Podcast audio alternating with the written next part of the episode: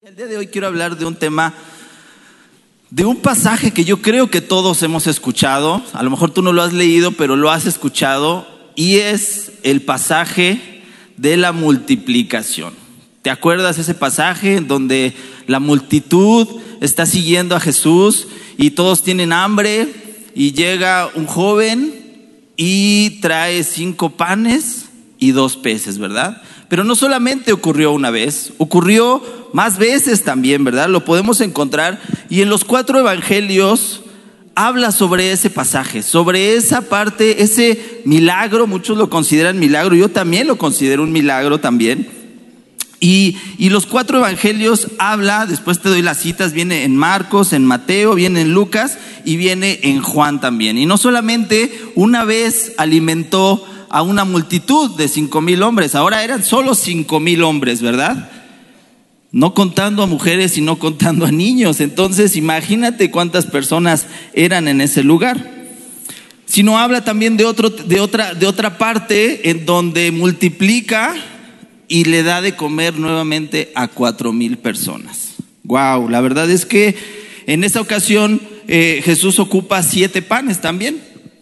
Y bueno, vamos a entrar un poquito al tema, pero yo quiero que vengas conmigo al Evangelio de Juan, capítulo 6, y vamos a leer del versículo 5 al versículo 14. Si no traes tu Biblia, te podemos prestar una. Si traes tu Biblia en el celular, pues préndela en la tablet. Y si no, yo quiero que tengas ahí claro tu, tu pasaje, ¿verdad? Y vamos a leer un poquito, vamos a dar lectura, porque te voy a contar algo antes de darle lectura. Los cuatro evangelios hablan sobre este pasaje, pero cada uno de ellos pone detalles específicos que a lo mejor en otro evangelio no se menciona. Y no es que vayan contrarios, ¿verdad? Simplemente era la óptica en ese momento del discípulo o de la persona que estaba narrando, era la óptica en ese momento, porque unos veían un detalle y otros veían otros detalles, ¿verdad? Como anteriormente lo hemos, lo hemos platicado. Entonces yo por eso quiero que vengas a la parte de Juan. A la parte de Juan es donde vamos a, ir viendo este tipo, de, este tipo de detalles. Y dice así, enseguida Jesús vio que una gran multitud venía a su encuentro. ¿Cuántos? Una gran multitud. Dirigiéndose a Felipe le preguntó, ¿dónde podemos comprar pan para alimentar a toda esta gente? Lo estaba poniendo a prueba porque Jesús ya sabía lo que iba a hacer. Felipe contestó, aunque trabajáramos meses enteros, no tendríamos el dinero suficiente para alimentar a toda esta gente. Entonces habló Andrés, el hermano de Simón Pedro, aquí hay un muchachito que tiene cinco panes de cebada y dos pescados, pero ¿de qué sirven ante esta enorme multitud? El 10, Jesús dijo, díganles a todos que se sienten. Así que todos se sentaron sobre la hierba, en las laderas. Solo contando a los hombres sumaban alrededor de cinco mil. Luego Jesús tomó los panes, dio gracias a Dios y los distribuyó entre la gente. Después hizo lo mismo con los pescados y todos comieron cuanto quisieron. Una vez que quedaron satisfechos, Jesús les dijo a sus discípulos, ahora junten lo que sobró para que no se desperdicie nada. Entonces ellos juntaron las obras y llenaron doce canastos con los restos que la multitud había dejado después de comer de los cinco panes de cebada. Esto recuerdo cuando mi papá decía, aquí no se desperdicia, aquí no hay perrito, aquí no se desperdicia nada, ¿verdad? La gente al ver la señal milagrosa que Jesús había hecho exclamó, no hay duda de que es el profeta que esperábamos. Cuando Jesús vio que estaban dispuestos a hacerlo rey a la fuerza, se escabulló hacia las colinas el sol. O sea, imagínate este pasaje. ¿Sale? La multitud está escuchando las enseñanzas de Jesús, están en el sol. En algún otro evangelio dice que estaban en un lugar desierto. ¿Qué quiere decir? Pues que no había tiendas en la esquina, no había lugares en donde podían comer. Entonces imagínate ese pasaje. Están ahí y ve Jesús que no han comido. La problemática era para, para los discípulos, ¿verdad? Que era parte del staff de Jesús, que decían, ¿y ahora qué vamos a hacer Jesús? Porque le tenemos que dar de comer. Le tenemos que dar de comer a tanta gente, cinco mil personas. Entonces, los discípulos, que dice aquí Felipe y Andrés, pues se vieron metidos en una problemática. Y de aquí quiero sacar tres puntos importantes de la actitud que nosotros podemos tener ante una dificultad. Por supuesto que el milagro se hizo, claro que el milagro se hizo, todos conocemos que Jesús multiplicó, que Jesús le dio de comer a todas esas personas con pocos recursos. Claro que el, milagro se hizo, pero para que ocurra un milagro tuvo que haber un proceso. Tuvo que hacer algo, vamos a ver qué hay detrás del milagro. Vamos a ver cuáles fueron las actitudes de tres personas fundamentales para que este milagro se llevara a cabo. Yo creo que tú y yo hemos estado pidiendo por un milagro. Yo creo que tú y yo tenemos necesidades reales. ¿Cuántos creen que Jesús sigue haciendo milagros? Amén. Jesús sigue haciendo milagros.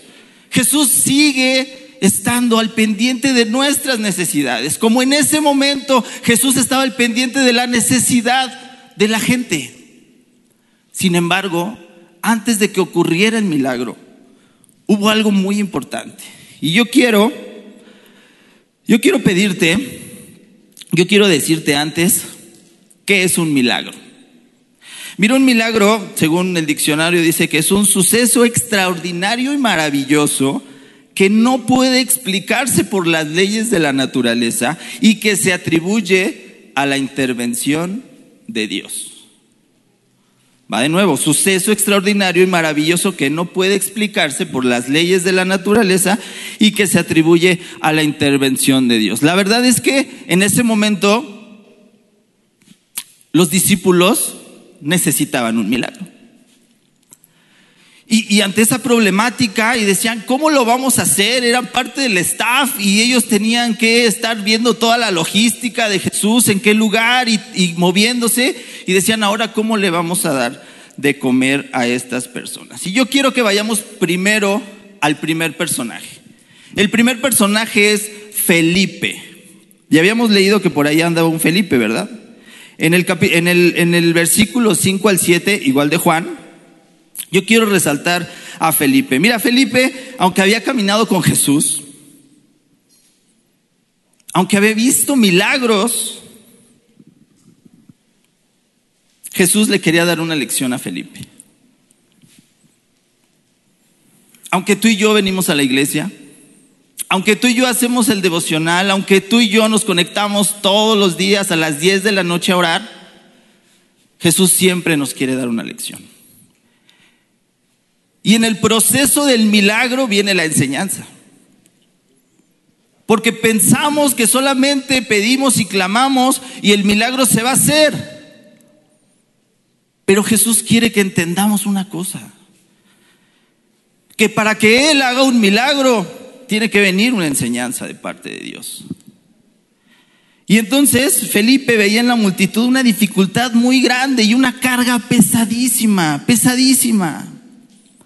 Él estaba viendo con sus ojos naturales. Él estaba viendo con sus ojos, con su humanidad, la necesidad de saciar a estas personas. Y mira, decía Felipe, ¿de dónde compraremos pan para que coman tantos? Decían una versión. ¿De dónde compraremos? Él estaba viendo una necesidad física y estaba tratando de resolverla con recursos físicos. Así es como él estaba viendo, con, con ojos naturales, con esa humanidad.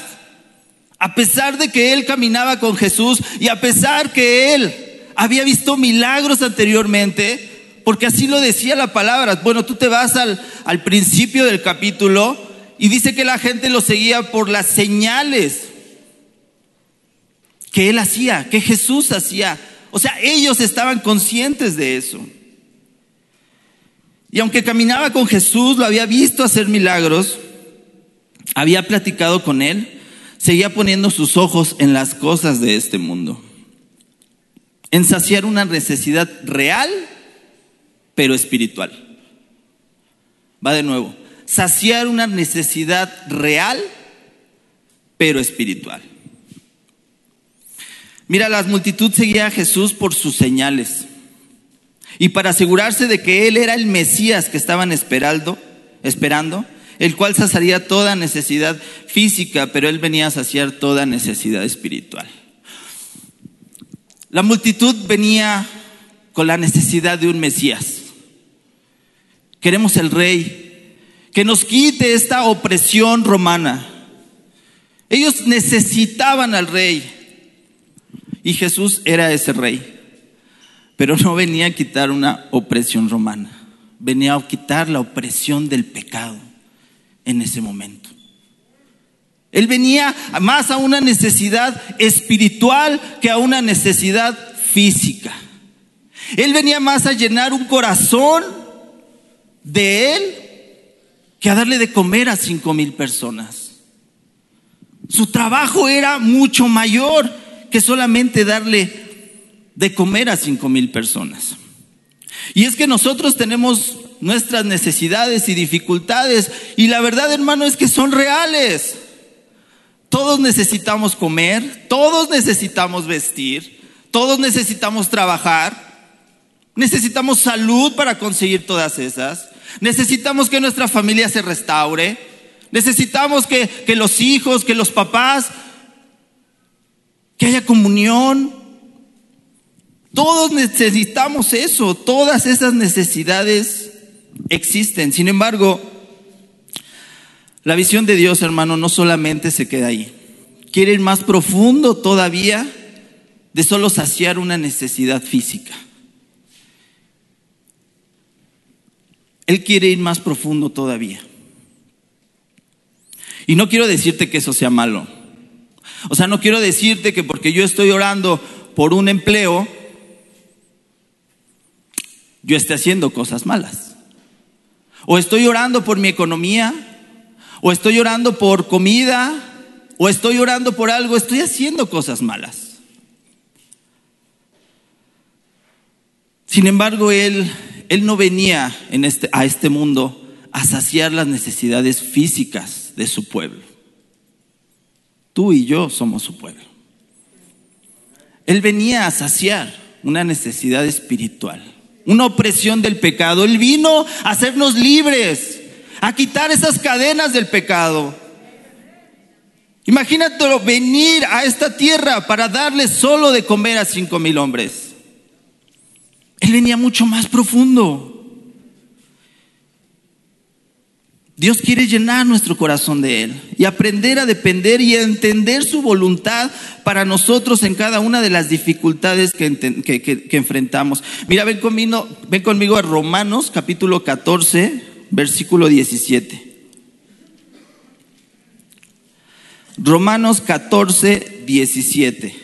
Dice así, porque el reino de Dios no es comida ni bebida, sino justicia, paz y gozo en el Espíritu Santo. O sea, Dios no dice, no tienes que comer ni tienes que beber. Dios no dice eso. Dios dice, y conoce las necesidades que vamos a tener. Sin embargo, el reino de Dios no es solamente eso. Y Él no vino solamente a eso. Él vino a traernos justicia, paz y gozo en el Espíritu. Ahora te imaginas gozarte en medio de tu dificultad. Si tú te gozas en medio de la dificultad, el reino de Dios está en tu corazón. Si tú tienes paz justo en medio de la tribulación, oye hermano, ¿qué te pasa? Pues si te acaba de pasar esto, esto y esto y esto. Hermano, yo sé que la voluntad de Dios es buena, agradable y perfecta para mi vida. Y la paz está empezando a reinar en mi corazón, entonces el reino de Dios se está acercando a mi vida. Porque no solamente yo quiero un Dios que sacie mis necesidades. Él vino mucho más profundo de eso. De hecho, la pregunta que le hace a Felipe, la verdad me saca mucho de onda, porque dice, ¿de dónde compraremos pan para que coman estos? O sea, Jesús como el que le está pidiendo consejo a Felipe, ¿no? Así de Felipe, ¿y ahora qué vamos a hacer? Felipe, ¿cómo qué vamos a hacer ahora? Y todavía Felipe dice, pues no sé, Señor, mire, tenemos 200 denarios, pero ni eso nos alcanza para darle de comer a tanta gente. Pero más adelantito dice que Felipe estaba puesto, estaba poniéndose a prueba. Adelantito dice, pero esto decía para probarle, porque él sabía lo que había de hacer. Imagínate, tú le estás pidiendo a Jesús por un trabajo. Dios, por favor, un empleo. Y llega Jesús y te habla y te dice, oye, Chucho, ¿qué quieres que haga? Y yo, ¿es neta Dios que me estás preguntando eso? Cuando te he venido orando por un empleo y ahorita vienes y me preguntas que qué quieres que haga. Porque nuestros ojos solamente se fijan en las necesidades físicas. Pero por eso Dios nos prueba con esas preguntas. ¿Qué quieres que haga? Como cuando le pregunta a Salomón, ¿verdad? ¿Qué quieres? Y él pide sabiduría. Él no dijo quiero poder, él no dijo quiero muchas mujeres, él no dijo quiero otras cosas terrenales. ¿Dónde están puestos nuestros ojos? Mira, te tengo que confesar algo. Cuando, cuando yo anhelaba y quería, y la sigo queriendo, ¿verdad? Pero cuando yo quería en ese momento una esposa, no te voy a mentir, estuve orando por ella. ¿Era una necesidad física? Sí. ¿Era una necesidad real? Sí. Y estuve orando por ella. Pero desde el momento en que me propuse a orar por ella hasta el momento en que Dios responde, pasaron siete años. Siete años en donde mi necesidad primordial era llenar mi corazón de Dios. Porque la primera necesidad que Dios quiere saciar en nuestro corazón es la de Él. Y después viene la necesidad física. Mira, así en la multitud, en Mateo, eh, en Mateo 4:4, por ejemplo, la multitud, en los versículos de antes del capítulo 6, y quiero leerlo.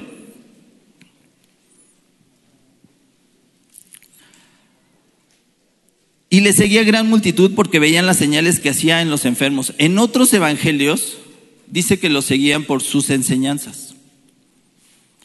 ¿Sabes lo que hacía primero Jesús? Era darles palabra de Él, saciar sus corazones y después traigan el pan. Y después hacíamos la necesidad física. Mira, ven conmigo a Mateo 4:4, dice, él respondió, Mateo capítulo 4, versículo 4, Él respondió y dijo, escrito está, no solo de pan vivirá el hombre, sino de toda palabra que sale de la boca de Dios. En ese momento la multitud estaba siendo alimentada por las enseñanzas y la palabra de Jesús. En ese momento la primer necesidad estaba siendo saciada a la multitud, que era su presencia, su palabra, sus enseñanzas, que era lo que había en su corazón de Jesús para darle a la multitud, a la gente. Claro que Jesús no es indiferente a nuestras necesidades, ni es ajeno a lo que nosotros necesitamos. Él sabe que tengo que trabajar, Él sabe que debo tener salud, Él sabe, pero primero hay una necesidad de Él. Hay una necesidad espiritual en mi corazón. Que a veces cuando queremos un milagro nos perdemos de vista. En ese sentido, ¿yo por qué voy a cambiar? Yo voy a la iglesia y a mí me dijeron que ahí iba a haber un milagro. Pero yo no voy a cambiar. Yo no necesito nada. O bueno, sí necesito que cambie mi familia, ¿verdad? Que restaure mi corazón, pero pero yo no voy a cambiar. ¿Sabes? La visión de Felipe era tan humana que a veces yo me he reflejado en la visión de Felipe. Y solo me fijo en la necesidad física. ¿Está mal? No está mal. Pero la primera necesidad que Jesús quiere saciar en nuestro corazón es la necesidad de Él. Aprender a llenar nuestro corazón con su presencia, con sus palabras. Y en ese momento la multitud estaba siendo saciada, llena de las palabras de Jesús. Y ya cuando estaban llenos ellos, entonces dijo Jesús, échenme los panes, échenme los peces, ahora sí, vamos a hacer el milagro y vamos a darle de comer. Mira, el segundo personaje que quiero resaltar en este momento es a Andrés. No, hombre, esos discípulos eran la neta del planeta, ¿eh? O sea, eran tan humanos como tú y como yo, hermano. Con sus debilidades, con sus fortalezas, aún caminando con Jesús, hacían y preguntaban cada cosa que hasta yo lo he hecho, hermano. Hasta yo lo he hecho. Entonces, Andrés se acerca con lo que puede ser la solución. Imagínate este pasaje, ¿no? O sea, llega, llega Andrés ya cuestionó Jesús a Felipe, ¿tenemos dinero? ¿Cuánto tenemos? ¿Dónde compramos el pan? Pero acuérdense que Felipe estaba siendo probado. Y después llega Andrés y le dice, Jesús, aquí traigo la solución. O sea, la solución la traigo yo. No la tienes tú, Jesús, la traigo yo. Aquí está la, la solución. Traigo a un muchachito, a un muchachito que trae cinco panes y dos peces. Pero Andrés pues les digo, estos discípulos eran la neta del planeta. Ese Andrés ni disimula su, incredulidad, ¿verdad? Y hace la pregunta en el versículo, déjame decirte, en el versículo 9, ¿qué es esto para tantos? En otras versiones dice, ¿y de qué nos va a servir esto? O sea, ya en medio de la oscuridad, en medio de que necesitamos darle de comer, hay una pequeña luz hay una pequeña respuesta de Dios. Sin embargo, no nos gusta la respuesta de Dios. Y Andrés dice, Dios, pero ¿qué es esto? Incluso déjame expresarme de esta manera, pero hasta menospreciando la ofrenda que le llevaba el muchacho a Jesús. Y decías, pero ¿qué es esto? Cinco panes y dos peces. ¿Para qué nos va a servir? ¿Qué vamos a hacer con esto, Jesús? Cuando Andrés y Felipe habían caminado con Jesús y sabían de sus milagros, ¿por qué se hacían esas preguntas? ¿Qué había pasado en su corazón? Estaban a las puertas de ver un milagro, pero su actitud y su manera de ver las cosas no hacían ver que venía un milagro. Prácticamente Andrés le decía a Jesús que no, no había mucho con qué trabajar. La actitud de Andrés no parece estar contento y convencido con lo que llevaba el muchacho. La visión de Felipe, humana, terrenal, ojos aquí, mis recursos, mis fuerzas, voy a tratar de resolver el problema a mi manera. La visión de Andrés, incredulidad, menosprecio a lo que Dios está respondiendo. ¿Y esto para qué nos va a alcanzar? Pero hay un tercer personaje. Y me llama mucho la atención porque hay veces que eh, nosotros pensamos que los personajes más poderosos, los guerreros, los de nombre, los líderes, los reyes, son los que nos pueden enseñar mucho. Pero también hay personajes que se encuentran escondidos en el anonimato y que no sabemos ni su nombre, ni de dónde venía, ni a dónde iba, ni cuántos años tiene, ni qué hizo. No sabíamos nada de eso. Y te estoy hablando del joven, del muchacho, que tuvo una idea maravillosa. Pero ¿cuántos creen que Dios tenía un propósito para el muchacho en ese momento? O sea, apareció de casualidad, hubo suerte, tuvo suerte, ¿no? ¿O cuántos creen que Dios lo puso en ese lugar con un propósito? Mira, la gente se había reunido por mucho tiempo para escuchar a Jesús. Y conforme pasaban las horas, pues el hambre en las personas aumentaba y aquel muchacho estaba ahí. Tenía solo cinco panes de cebada y dos pececillos. O sea, no llevaba panes de trigo, llevaba panes de cebada.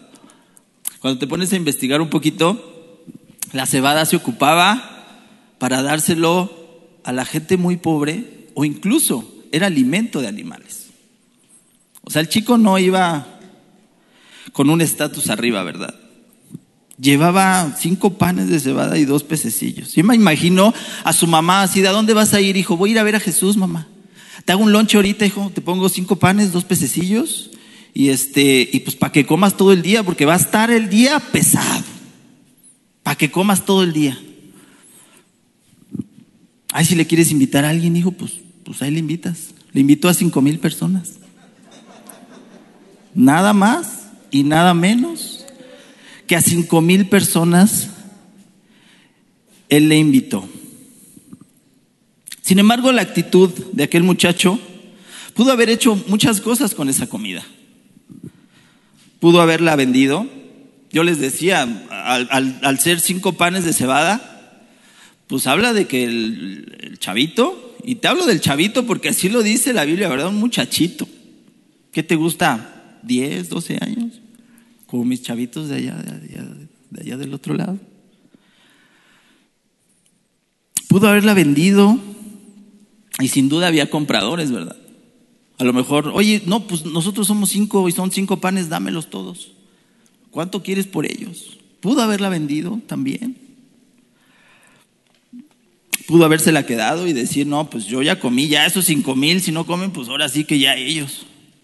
Yo me los como, mi mamá me puso un lonche yo me lo como. Y ella tendría garantizada su comida al menos por un día. Sin embargo, se acercó a Andrés pidiendo que lo llevara con Jesús. O sea, Andrés le lleva al chico. Ya me imagino al chico y no lo dice la Biblia ni lo detalla. Ah, ya se va a acabar esto. Bueno, ya ahí vamos. No lo dice la Biblia ni lo detalla, pero imagínate a Andrés queriendo pasar con Jesús, ¿no? Digo, perdón, el chico queriendo pasar con Jesús con su... Eran las primeras loncheras de aquel tiempo, la canasta. Eran las primeras loncheras. Entonces con su lonchera llegaba y decía, quiero ver, quiero, quiero con Jesús, a ver qué traes niño. A ver, vamos, vamos, órale, a ver. Pero ¿qué es esto, Dios? O sea, este niño está desde hace rato, dice y dice y dice y dice que quiere venir.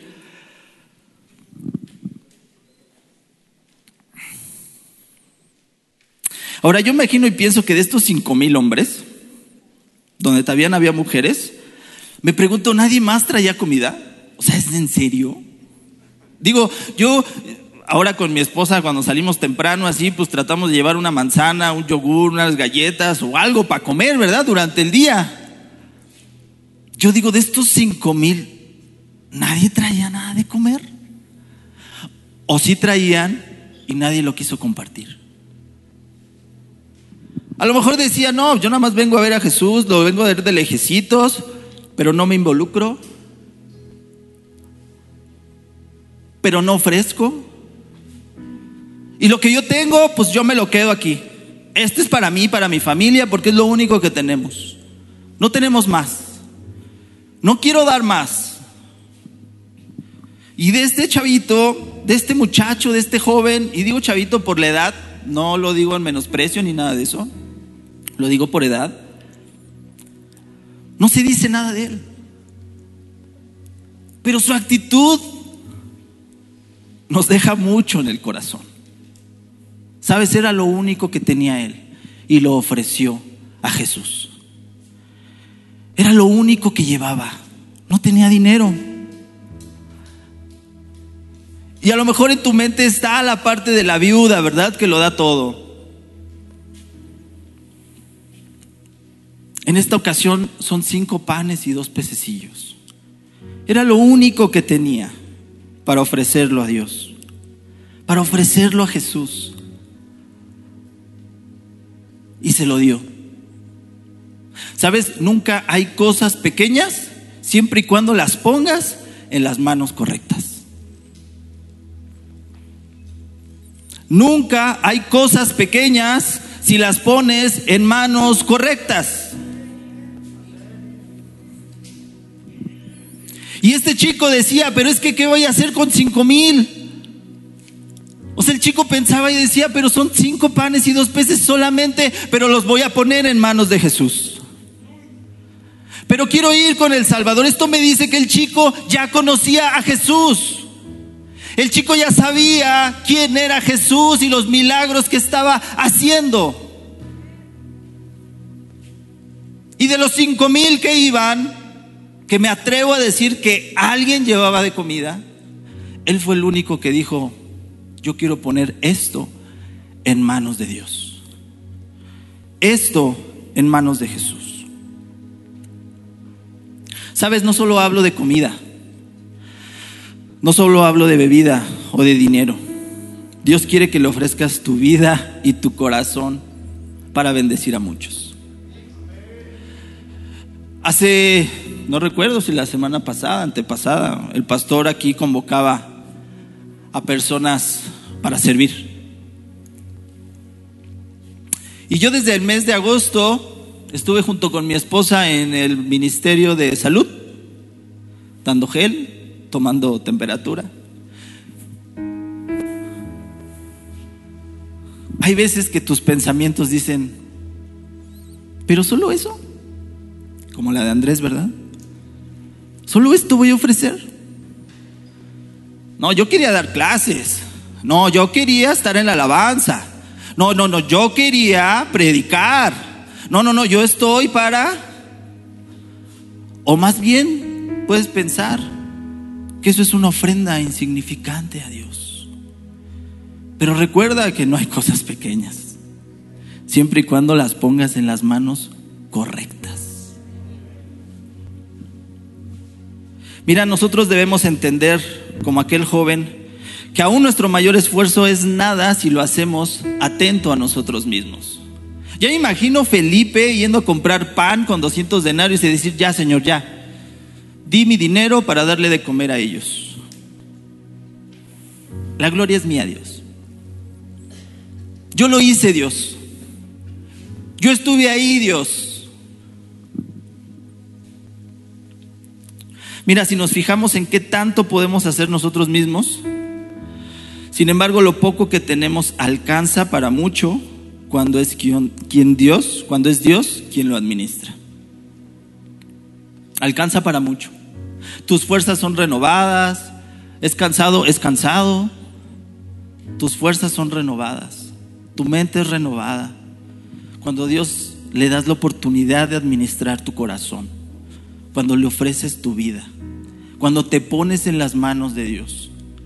Pones a tu familia en manos correctas. En donde estás dejando a tu esposa, a tu esposo.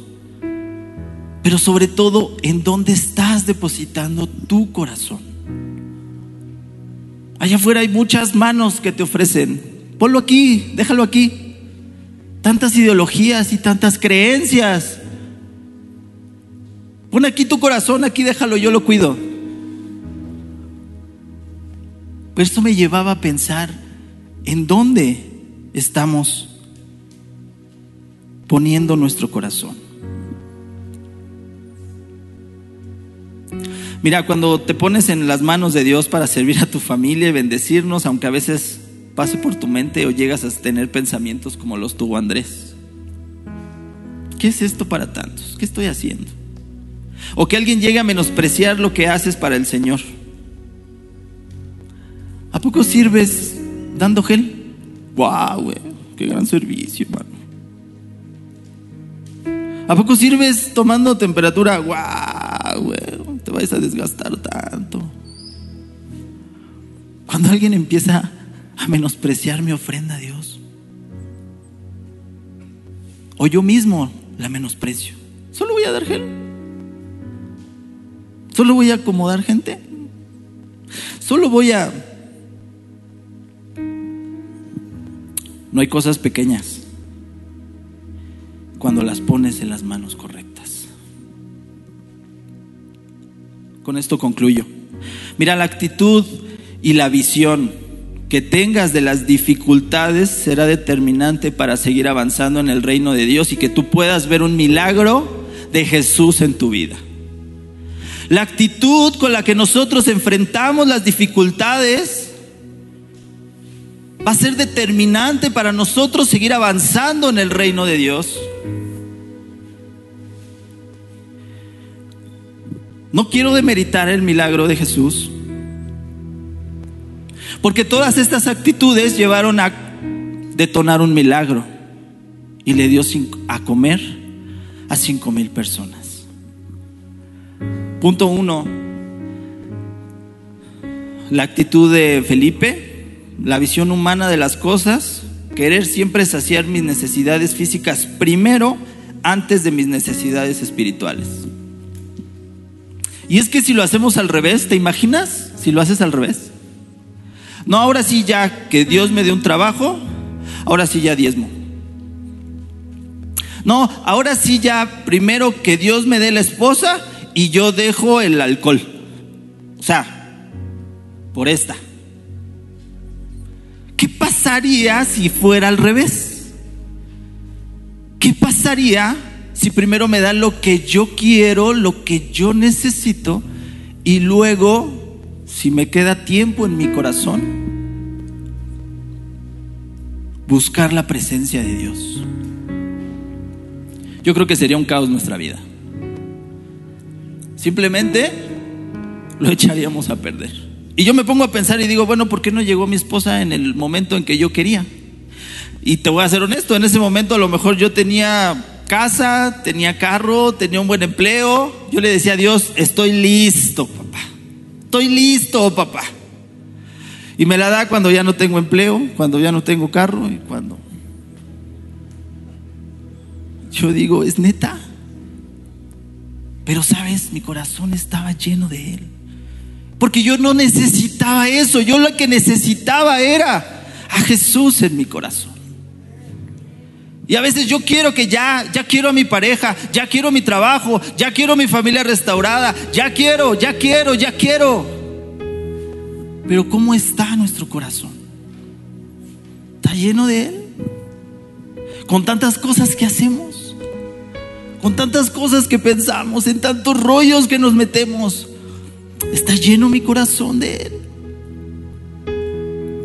Punto dos.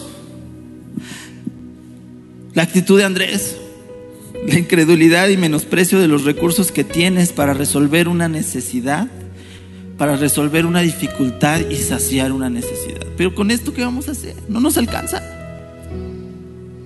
Pues esto nos dio Dios, pues dile a tu Dios que nos dé más. Porque esto no es suficiente. Y la actitud de Andrés diciendo, ¿qué es esto para tantos?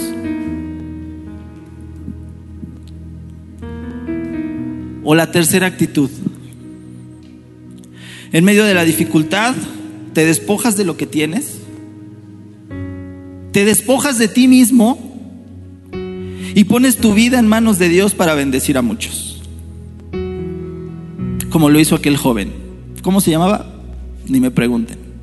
No les quiero decir aquí cualquier tontería, porque no sé. No lo dice la Biblia.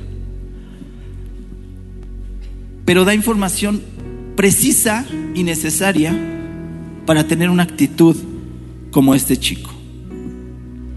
Recuerda que Dios antes de saciar una necesidad física, quiere saciar una necesidad espiritual en nosotros, en nuestro corazón. Y cada día somos probados en nuestra manera de responder ante la dificultad. Nos encontramos ante una dificultad y dice Dios, yo quiero ver tu actitud, hijo. ¿Cómo la vas a enfrentar? ¿Qué es lo que vas a hacer? ¿Te acuerdas de Felipe? ¿Te acuerdas de Andrés? ¿Te acuerdas del muchacho? ¿Cómo la vas a enfrentar? ¿Quieres ser un colaborador de Dios en un milagro como lo hizo el muchacho? ¿Estás de acuerdo que, Dios no necesitaba del muchacho para darle de comer a la gente? Como le dijo el propio Satanás, le dijo, a ver, pues si tú eres Dios, convierte estas piedras en pan. Jesús pudo haber hecho cualquier cosa, es muy creativo. No necesitaba del niño para darle de comer a la gente, pero siempre quiere de tu participación en la obra de Dios. Siempre quiere que tú te metas en, y que participes en la obra de Dios, porque entre más participas, tu corazón se parece al de Él. Entre más te metes y te comprometes, tu visión de las cosas ya son más allá y no aquí. Entre más te metes y le ofreces tu vida, tu manera de pensar empieza a cambiar.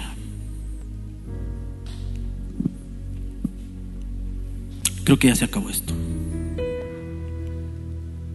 Yo te invito a que tú cierres tus ojos y vamos a hacer una oración. Yo creo que tenemos tanto que ofrecerte, papá. Tenemos que darte tanto, Dios, que lo hemos retenido que nos hemos visto con esas actitudes a veces de Andrés, menospreciando lo poco, lo mucho que tú nos das.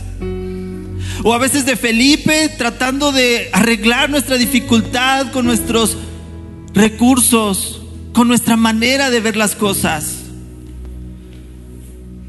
Dios ayúdanos a ser más como ese muchacho quieres más muchachos en el reino de Dios, Señor. Más muchachos que ofrezcan su vida y su corazón para bendecir a muchos, Dios. Nada es pequeño en tus manos. Todo lo que ponemos en tus manos, Señor, tú lo haces grande. Tú lo haces mucho y bendices a más personas, Señor. Gracias por tu palabra, porque nos reta pero también edifica nuestros corazones. Sigue hablando a nuestras vidas y ayúdanos a tener un corazón como el tuyo, como lo tenía ese muchacho que lo dio todo y lo puso en tus manos, porque él sabía quién eras tú, Jesús. Nosotros, Señor, te queremos conocer más. Cada día más, Señor. Gracias por tu palabra, Señor en esta mañana. En el nombre de Jesús. Amén y amén.